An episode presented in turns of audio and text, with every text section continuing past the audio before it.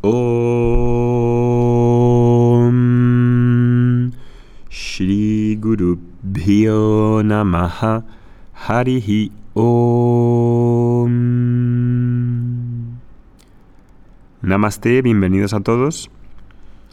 Estamos haciendo unos podcasts de intermedios para escuchar las nuevas series que estoy pensando y mientras tanto pues voy presentando algunos temas que considero oportunos. Para este año creo que los temas que voy a elegir para las nuevas series van a ser la madurez emocional, uno de meditación, otro sobre yoga y otro sobre el arte védico. Vamos a poner una encuesta ahí en, en el grupo de Facebook y nos decís cuáles os interesan más para saber por dónde empezar, según el interés que hay de las personas. Conversando con algunos de vosotros, que seguís los podcasts, algunos me dieron el feedback de que querían estudiar más a fondo Vedanta. Y eso es algo realmente bueno para este grupo y para esta comunidad. Y para mí es una gran satisfacción ver que la escuela esté dando su fruto con la contribución para pasar este conocimiento y este estilo de vida a miles de personas. Lleva una responsabilidad hacerlo, pero la asumimos. Y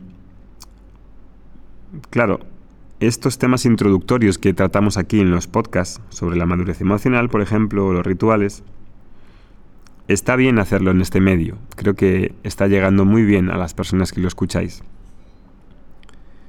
Pero también es preciso saber que el estudio de Vedanta, que es el tema principal de Vedanta Academy, requiere de un formato tradicional que implica varias cosas. ¿Qué implica? Implica un estudio regular, una clase semanal con inicio, medio, final, que implican textos originales, un programa de estudio sistemático y organizado un audio de podcast de 10 minutos que escuchas en el, coche no da para abordar un estudio más serio. Hace falta asistir a una clase de una hora, atento, para poder profundizar.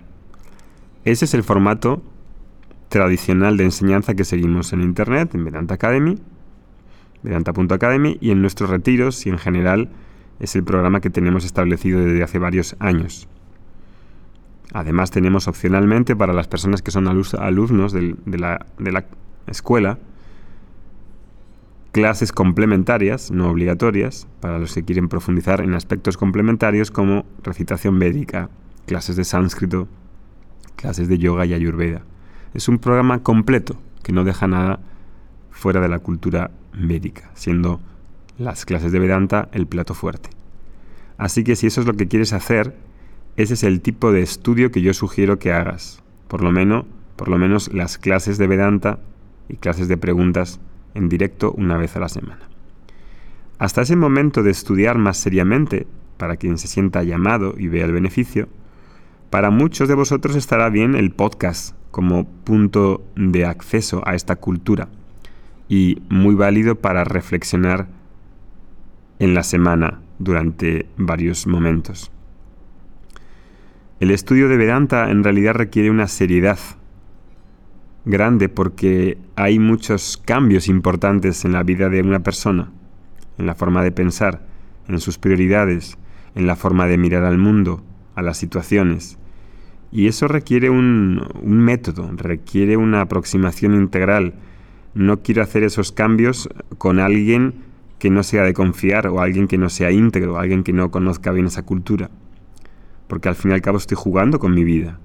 Y eso es serio también, porque depende de cuál es mi visión, así me comporto, así son mis valores. Entonces estoy tratando con algo que debe aproximarse con mucha responsabilidad. Y quizá hay muchas personas en la espiritualidad, sobre todo de corte orientalista, que se pueden sentir perdidas por todos estos cambios que suceden. Incluso puede haber un grupo de personas que piensen que si se dedican más tiempo a la espiritualidad, no van a ser efectivos, o van a ser más pobres, o van a sentirse que si profundizan todas esas cosas en las que ahora está basada su felicidad, le hace dinero, estatus, marcas, puede que sientan que eso va a destruirse y entonces mi vida ya no tenga sentido. Claro, porque podría decir, caramba, ¿para qué voy a estudiar esto si, voy a, va a quitar de mi vida todas las cosas en las que me apoyo para encontrar paz y felicidad? Entonces puede que me quede peor, ¿no? Entonces mi vida no va a tener sentido. Podría, podríamos pensar así, ¿no? Entonces el estudio de Vedanta va a ser una cosa dolorosa. No, claro que no. Porque hay dos cosas que acontecen. La primera es que si al principio me puedo sentir inseguro, porque hay dudas sobre los cambios, por un lado puedo estar escuchando que la paz que estoy buscando no está en las cosas, y sin embargo, al mismo tiempo, mi vida concreta y efectiva, la mayor parte del tiempo estoy preocupado con lo material, en la oficina, en la casa, entonces surge esta inseguridad. Y ahí, si surge esa inseguridad, la cuestión es saber dosificarse en ese camino y ir acompañado de alguien en el que haya comprensión, en el que haya un método que pueda darme un equilibrio. Entonces no es solo una cuestión de estudiar o leer o meditar o hacer disciplinas, sino de cómo consigo lidiar con este mundo actual sin muletas, de forma concreta en mis obras, en los actos pequeños de cada día. Porque piensa en lo de las muletas. Si han dado muchos años con muletas y ahí de repente, por lo que sea, quiero tirarlas, eso no va a ser posible porque si han dado muchos años con muletas, mm, quizá las piernas no estén fuertes y no tenga la musculatura hecha. Entonces durante un tiempo me voy a tener que acostumbrar. Y eso es lógico. De hecho, no hace falta que tire las maletas, las muletas de la noche a la mañana, como mucha gente así tipo romántica en la espiritualidad piensa que va a suceder. De repente me voy a la India y en la India voy a meditar y toda mi vida ya va a cambiar y no voy a tener que lidiar con mi jefe, ni con mi madre, ni con mi padre. No, eso es, eso es una mentira. Eso no es así. Eso es una espiritualidad mágica. Y no creemos en la espiritualidad mágica. Eso va a crear más dolor en realidad. Entonces puedo ir progresivamente sabiendo que uso muletas y que en algún momento las voy a tirar cuando me sienta más seguro cuando tenga condiciones para tirarlas, sabiendo que las voy a tirar.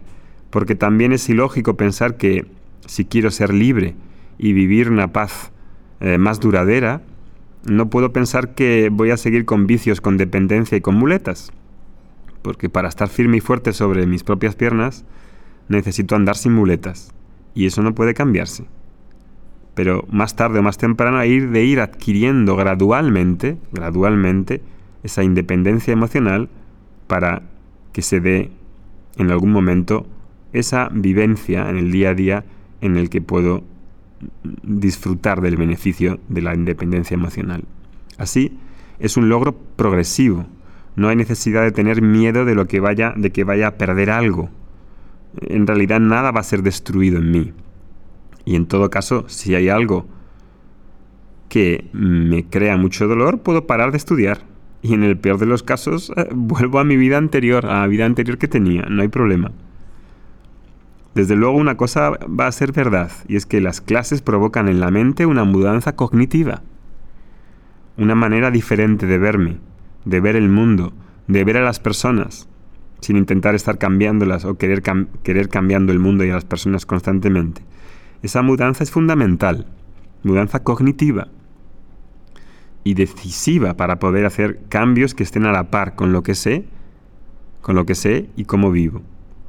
Esa es una de las primeras cosas que acontecen. La segunda cosa que acontece es que junto con ese mensaje de quitar las muletas, esto es súper importante, de destruir lo que no me hace bien, que en realidad es positivo, existe como otro mensaje que es positivo, por decirlo de alguna manera.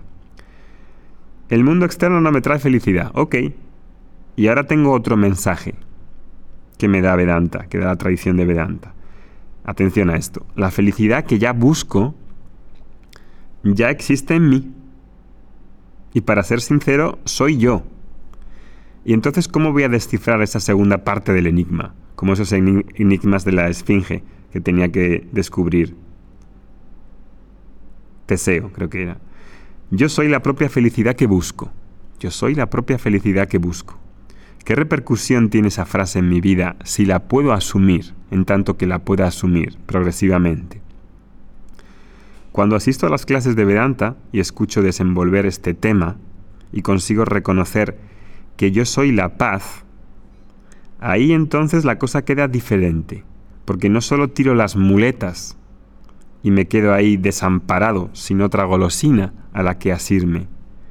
En realidad estoy tirando las muletas y estoy dando a la persona un suelo, una roca para poder quedar más claro y estable.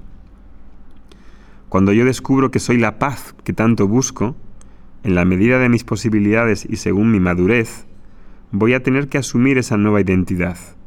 Entonces ahí la persona puede quedar equilibrada de otra forma, porque si soy yo, si soy yo la paz que estoy buscando, yo puedo vivir la paz ahora en este momento presente y eso es una cosa que muchas personas no entienden. No entienden que Vedanta no es una propuesta de transformación. Hay una serie de transformaciones, pero el núcleo de Vedanta no es una transformación. Vedanta en realidad es una propuesta de un reconocimiento, donde propongo reconocer lo que ya soy, lo que siempre fui y lo que siempre seré. Y eso es lo que estamos intentando entender. Eso es lo que realmente se llama autoconocimiento, que es una palabra que viene en los Vedas con diferentes nombres, como Atmanyanam, Atmavidya, Brahmavidya o incluso yoga. Atma es el sujeto, es el sujeto, el conocimiento del yo, esa comprensión clara, pristina, sin dudas, una visión asimilada, es lo que libera a la persona.